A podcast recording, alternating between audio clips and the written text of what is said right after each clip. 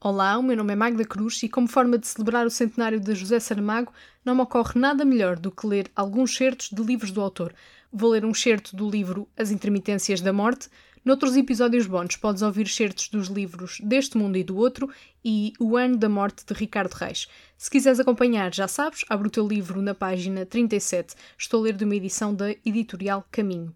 Boas leituras e se quiseres saber mais sobre Saramago e o programa dos 100 anos do autor, podes ouvir o episódio 51 com Carlos Reis, o comissário para o centenário.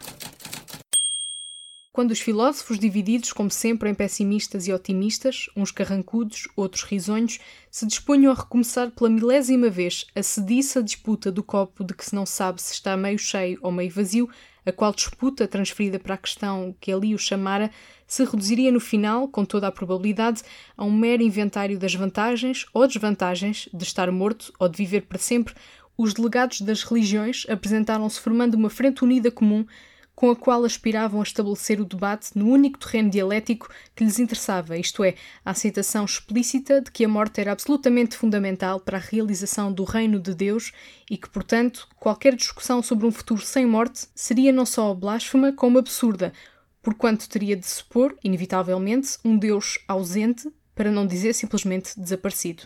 Não se tratava de uma atitude nova. O próprio cardeal já havia apontado o dedo ao busilis que significaria esta versão teológica da quadratura do círculo, quando, na sua conversação telefónica com o primeiro-ministro, admitiu, ainda que por palavras muito menos claras, que se se acabasse a morte não poderia haver ressurreição e que se não houvesse ressurreição, então não teria sentido haver igreja. Ora, sendo esta pública e notoriamente o único instrumento de lavoura de que Deus parecia dispor na terra para lavrar os caminhos que deveriam conduzir ao seu reino, a conclusão óbvia e irrebatível é de que toda a história santa termina inevitavelmente num beco sem saída. Este ácido argumento saiu da boca do mais velho dos filósofos pessimistas, que não ficou por aqui e acrescentou acto contínuo. As religiões, todas elas, por mais voltas que lhe dermos, não têm outra justificação para existir que não seja a morte, precisam dela como do pão para a boca. Os delegados das religiões não se deram ao incómodo de protestar. Pelo contrário, um deles, conceituado integrante do setor católico, disse: Tem razão, senhor filósofo. É para isso mesmo que nós existimos, para que as pessoas levem toda a vida com o medo pendurado ao pescoço e, chegada a sua hora, acolham a morte como uma libertação.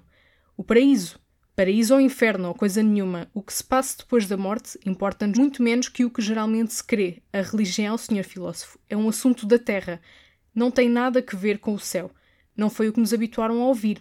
Algo teríamos que dizer para tornar atrativa a mercadoria. Isso quer dizer que em realidade não acreditam na vida eterna? Fazemos de conta. Durante um minuto, ninguém falou.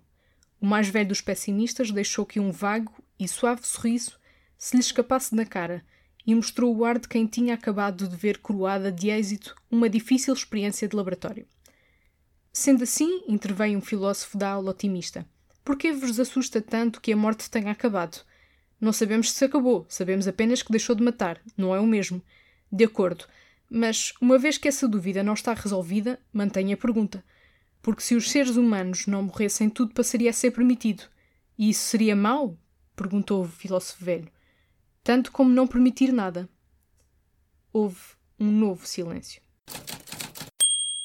Obrigada por ouvires até ao fim. O ponto final parágrafo está no Instagram, Twitter, Facebook, bem como Goodreads. É a partir das redes sociais que podes ter ouvido falar da newsletter do podcast. Se ainda não subscreveste o ponto da situação, ainda vais a tempo. Vai a getreview.co barra profile barra Magda Cruz as edições seguem ao sábado e podes ler todas no arquivo que está nesse mesmo site.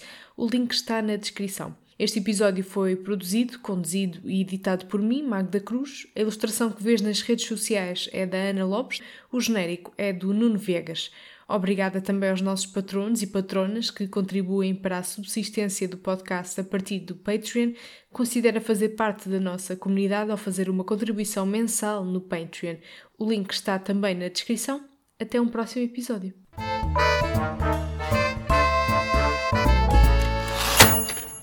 Acho que